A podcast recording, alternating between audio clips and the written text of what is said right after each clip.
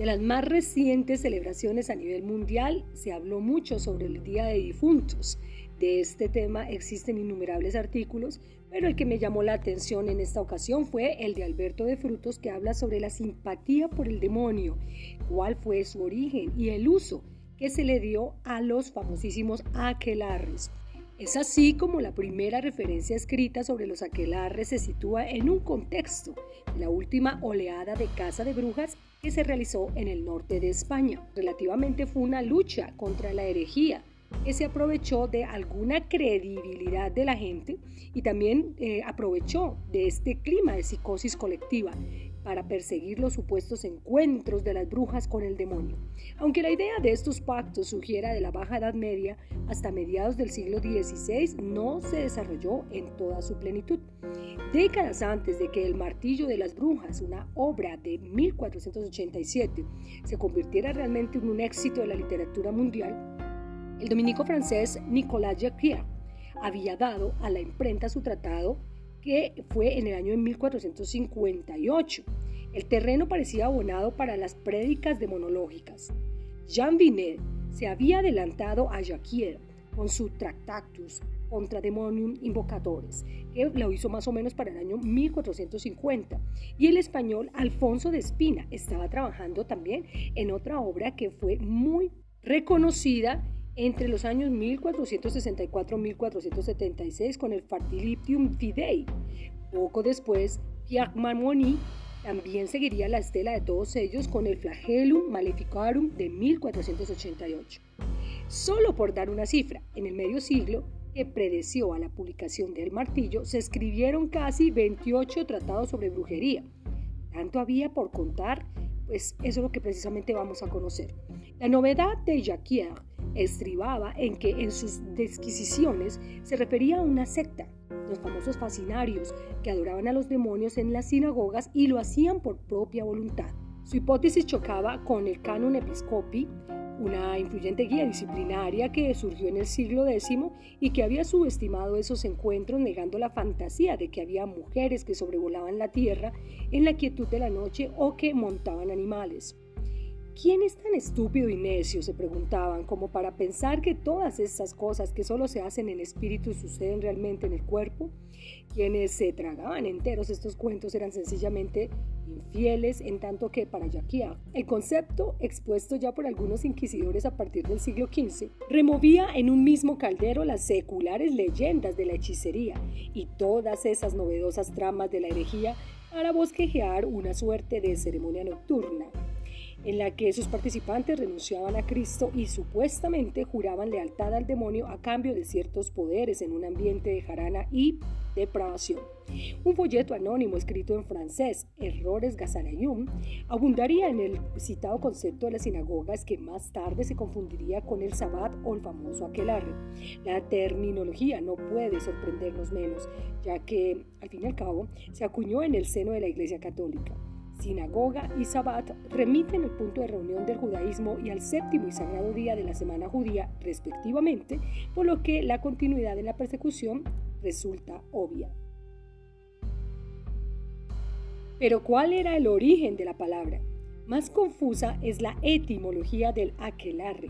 Durante mucho tiempo, los estudiosos creyeron que se componía de dos términos en aquer, que era el macho cabrío, y larre, que significa prado hasta que en 1993 el antropólogo vasco Miquel Azurmendi reveló que la palabra nunca había existido como tal en euskera, sino que fue una construcción forastera y culta que el habitante del caserío jamás había entendido como una escena diabólica de macho cabrío y sucubos sacrílegos. Es así como la primera referencia escrita a una aquelarre se sitúa en el contexto de la última y espeluznante oleada de cacería de brujas en el norte de España a principios del siglo XVII, cuando algunos inquisidores de Navarra informaron a sus superiores que estaban reuniendo datos sobre las juntas y los aquelarres. Con anterioridad, como ha apuntado el historiador y folclorista Gustave Henning de Seine, se hablaba de ayuntamientos, conjuntamientos y conventículos del demonio o congregaciones del cabrón. Y a finales del siglo XIV, las brujas de esa zona eran emponzoñadoras, faitirilleras, hechiceras o herboleras malas. Pero se insiste en que desde un principio no todos los peritos de brujería apoyaron la existencia de estas sinagogas. En el libro quinto de Formicarius, del año 1438, el teólogo alemán Johannes Nieder plasmó una curiosa compilación de exorcismos, apariciones fantasmales y endemoniados, tan misógina como todas las de su época. Si había más brujas que brujos era porque, merced de su debilidad física y espiritual, las mujeres les resultábamos más propensas a las tentaciones demoníacas, pero pasó por alto los concialábulos. Nieder redactó que el Formicarius mientras se desarrollaba el concilio de Basilea, convocado por el Papa Martín V en 1431 y cerrado en Lausana de 1449, no es de extrañar que aquel foro propagara acaso involuntariamente un sinfín de ideas sobre brujería.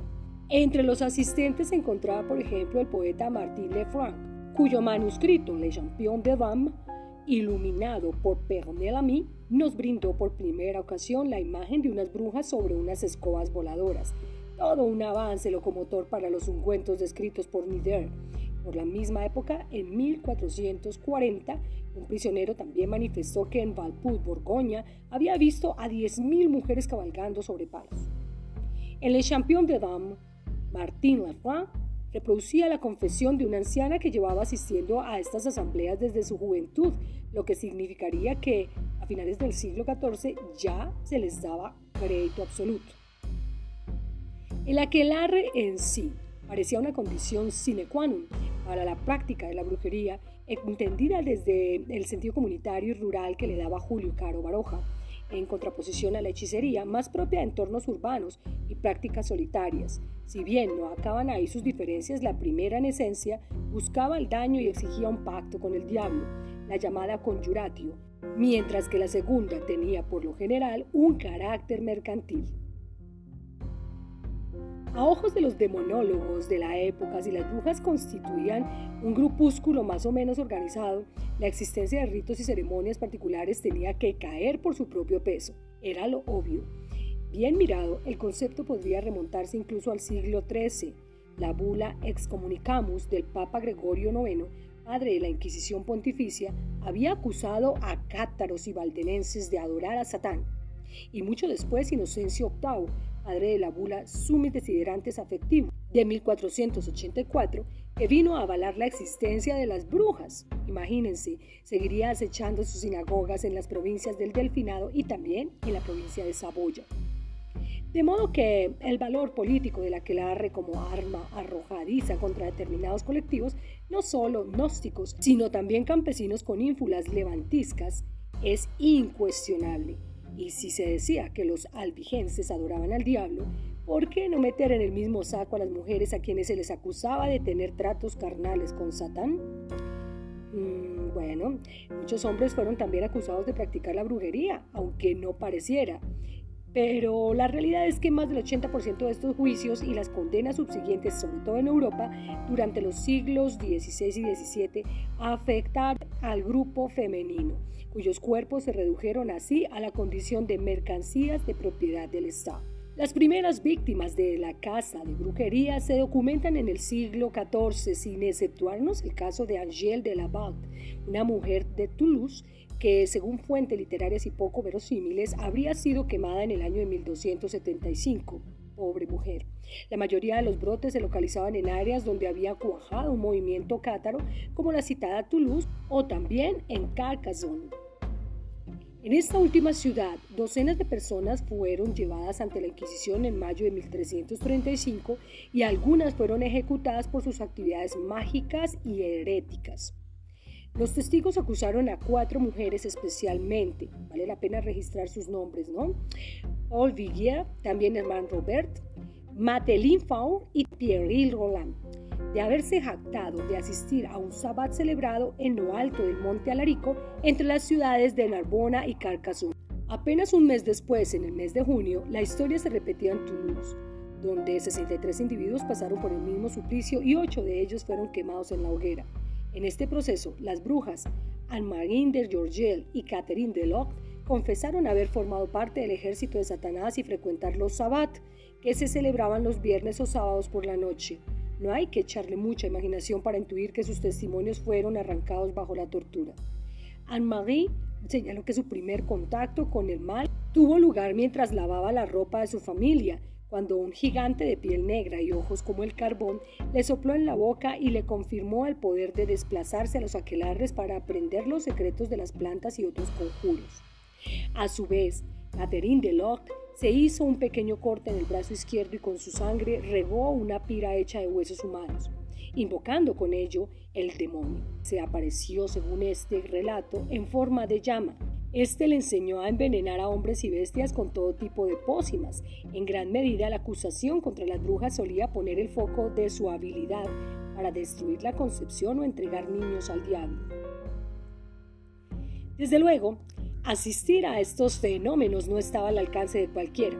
Para el año de 1460, dos inquisidores del norte de Italia trataron de infiltrarse en un aquelarre, pero a tiempo fueron descubiertos por los brujos y no vivieron para contarlo.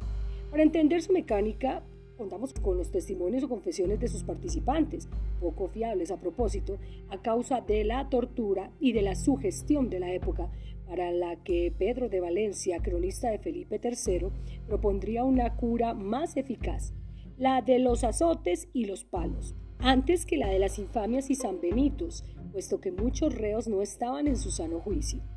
El título de la obra que escribió este humanista, Discurso acerca de los cuentos de brujas de 1610, no puede ser más afortunado. Cuentos, sí, cuentos improvisados o forzados para halagar los oídos de los inquisidores, cuyos interrogatorios atendían a las instrucciones del Consejo de la Suprema y cuyas sentencias, apoyadas en frágiles indicios, nunca con pruebas, acelerarían el fin de esta barbarie. En su imponente Enciclopedia de la Brujería y Demonología de 1959, Russell Hope Robbins resume las cinco frases que un aquelarre prototípico podría llevar entre sí.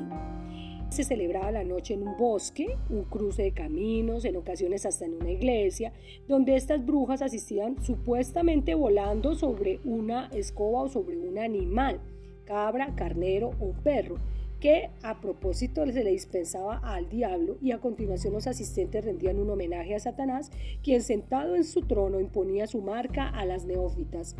Posterior a ello tenía lugar un banquete, toda una saturnal de gula coronada por un pastel mágico. Luego venía el baile, en el que las brujas tocaban violines, arpas, asistentes las danzaban espalda contra espalda y por último el desenfreno de las relaciones sexuales a menudo incestuosas, dicen ellos, puesto que ya decía Cabarrubias en su tesoro que las brujas ofrecían sus cuerpos y sus almas al demonio a trueco de una libertad viciosa y libidinosa. En el fondo, una estrategia funcional para corporeizar al maligno y hacerlo real a los ojos del vulgo. Si estas ficciones no hubieran tenido consecuencias, si no hubieran derivado en un exterminio irracional, sería para tomárselas a broma, y no sorprende que a muchos autores del siglo de oro español así lo hicieran. Don Quijote, tan engañadizo a veces, sabía que no hay hechizos en el mundo que puedan mover y forzar la voluntad, aunque en los tratos de Ángel, Fátima negociara con el demonio ciertos conjuros de amor. Las historias de bailes y encantamientos a la luz de la luna son tan obscenas y ridículas como la que encontramos en 1639 en Valdepiélagos, un pueblo de la campiña madrileña, en el que las brujas se pusieron a danzar alrededor de un gran cabro y cada vez que bailaban le besaban el trasero. de acuerdo con el célebre rito del Basium subcauda, beso bajo la cola, abyecta inversión de la veneración a Dios. En palabras del profesor José Manuel Pedrosa, un grotesco colofón para uno más de los procesos por brujería y por culto diabólico que tuvieron lugar cada vez más reducidos a acumulación de testimonios de desórdenes patológicos, fábulas disparatadas y lugares folclóricos comunes, esto en el siglo XVII. Y se acerca el pánico final. Sin embargo, antes de que el mito de los se fuera diluyendo a mediados de esta centuria, la gran ola de pánico se llevó por delante a muchos inocentes, con la quema de brujos del Pai de la Al otro lado de los Pirineos no tardó en desplazarse a la península ibérica. Así, la Comisión Real de Pierre de Lange, para purgar al país de todos los brujos y brujas bajo el imperio del demonio, recibió amplio eco en el norte de Navarra y en específico en Sagarramundi en 1610, tras las declaraciones de la joven María de Simidegui, vasalla temporal del demonio. De hecho, el contexto en que se desarrolló una persecución fue el más infausto de la historia, pues por mucho que las brujas parezcan hijas de la Edad Media, fue precisamente en los siglos XVI y XVII, y en concreto entre los años 1580 y 1630, cuando la locura se desató por completo en el viejo continente, sin importar lo que pensaran o dijeran las mejores mentes de aquella generación, como el escéptico Montaigne, en Francia el sarcástico español Francisco de Quevedo o los astrónomos Kepler, cuya madre fue encarcelada, y la de Galileo, el mismo acusado por herejía. Hay relativamente una razón inquietante, puesta de manifiesto por Silvia Federici, en un portentoso ensayo imbricado en la tradición marxista, Calibán y la bruja, las viejas relaciones feudales estaban dando paso a las instituciones económicas y políticas típicas del capitalismo mercantil. Fue precisamente en este largo siglo del hierro cuando prácticamente por medio de un acuerdo tácito entre países a menudo en guerra entre sí, se multiplicaron por doquier las hogueras, al tiempo que el Estado comenzó a denunciar la existencia de brujas y a tomar la iniciativa en su persecución. Según esta autora, no cabe hablar de la espontaneidad en su cacería, sino un refinamiento que implicaba flujos considerables de mucho capital. El dinero circundaba detrás de estas persecuciones. Mucha gente trabajaba al servicio de la causa, desde juristas, impresores, esto para promover el miedo en todos los estratos sociales y pues tampoco salía gratis. No puede haber duda entonces de que la Casa de Brujas fue una iniciativa política de gran importancia, prosigue Federici quien recuerda una evidencia de la leyenda negra que sigue poniendo en entredicho. Las cortes seculares llevaron a cabo la mayoría de los procesos y en ese marco, los países donde operaba la Inquisición, como España o Italia, presentaron un balance de ejecuciones muy inferior, por ejemplo, el de las naciones protestantes. Todo este conglomerado, ya descrito anteriormente, representa solamente una consecuencia o una variación de la famosa fiesta del Samhain que es la fiesta de la cosecha celta que dio origen al Halloween. Para celebrar estas cosechas de otoño, los antiguos celtas se congregaban para la fiesta Samhain, que era una tradición ominosa que dio origen a estas festividades del Halloween. Durante las noches, la luna de otoño brillaba con muchísima más intensidad que otras épocas del año, y allí es donde empieza a hacer muchísimo frío. Así también los espectros y habitantes de las sombras recobraban una escena nocturna. En la antigüedad, los celtas aprovechaban la bonanza que traía la temporada para conmemorar a sus muertos. Para ellos, la división entre el mundo espiritual y el terrenal era mínima. Por ello, año tras año se congregaban durante el Samhain, la fiesta de cosecha para recordar a los difuntos, mientras los vivos disfrutaban de comida, alcohol y danza. Originalmente, el Samhain era considerado por el mundo cristiano como una de las fiestas paganas que eran también muy perseguidas. A pesar de que databa de mucho tiempo antes, fue castigada severamente por el clero en Europa como parte de las ceremonias que se alejaban de la fe, invocando espíritus malignos que mortificaban a las almas de las personas y que ya habían trascendido este plano de existencia. Estos festejos que dieron pie a la brujería en torno a la cosecha, sin embargo, no se centraban en invocar espíritus sombríos, por el contrario, era un momento de reencuentro con las personas que ya habían fallecido. A diferencia del Día de Muertos mexicano, esta tradición celta se enfocaba en marcar el inicio de la temporada oscura del año que aludía el invierno. Por oscura, entre comillas, sin embargo, no se refería a algo maligno, sino sencillamente a la falta de luz física que se vive en esta temporada sobre las latitudes más altas del hemisferio norte. Así lo explica History. Los celebrantes creen que las barreras entre el mundo físico y el mundo espiritual se rompen durante Samhain, lo que permite una mayor interacción entre los humanos y los habitantes de otro mundo.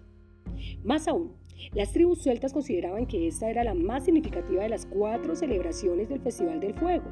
Como ocurre en el equinoccio de otoño y el solsticio de invierno, era mucho más probable que los espectros de otro mundo pudieran reunirse con sus familias aquí en la Tierra por eso los vivos sentían que era más propicio fácil honrar a los espíritus el 31 de octubre de cada año. Así como el Samhain marca la diferencia entre el verano y el invierno, los celtas consideraban necesario realizar sacrificios de ganado para representar su compromiso con los muertos. De la misma manera, un sacerdote encendía un disco de hierro que con la fricción se encendía al caer la noche para representar la fuerza del sol. Mientras ocurría todo esto, se encendía una pira ritual en torno a la cual se orquestaban oraciones y bailes en honor a los espíritus. Los miembros de la comunidad que no participaran en las actividades del Samhain, según decía la tradición, quedarían malditos hasta enmendar su falta de respeto. Entre las maldiciones figuraban enfermedades, carencias económicas y hasta malas cosechas. En algunos casos podría terminar inclusive en la muerte. Estas acciones no fueron vistas con buenos ojos por el cristianismo, que les consideró como brujería e idolatría. Las ofrendas y altares que los celtas erigían para Samhain fueron destruidos en algunos casos. De ahí que las ramas más conservadoras del catolicismo sigan calificando estas manifestaciones culturales como demoníacas y se les invalide incluso en la actualidad. A pesar de las resistencias religiosas, la fiesta celta de Samhain fue adoptada por los cristianos y se convirtió lo que nosotros conocemos como el Halloween. Así como sucedía en los festivales del fuego celta, las personas empezaron a portar máscaras.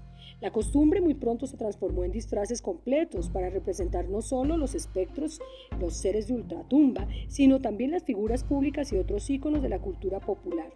Para ello, la antigua tradición celta tuvo que emigrar junto con los irlandeses que se mudaron al continente americano durante el siglo XIX. Aunque originalmente las máscaras y vestiduras rituales se usaban como una protección contra los espíritus malignos, en la actualidad estos disfraces se usan más bien con fines lúdicos. Si bien la fiesta no se celebra fielmente a la tradición celta, algunas reminiscencias celtas circundan todavía al Halloween.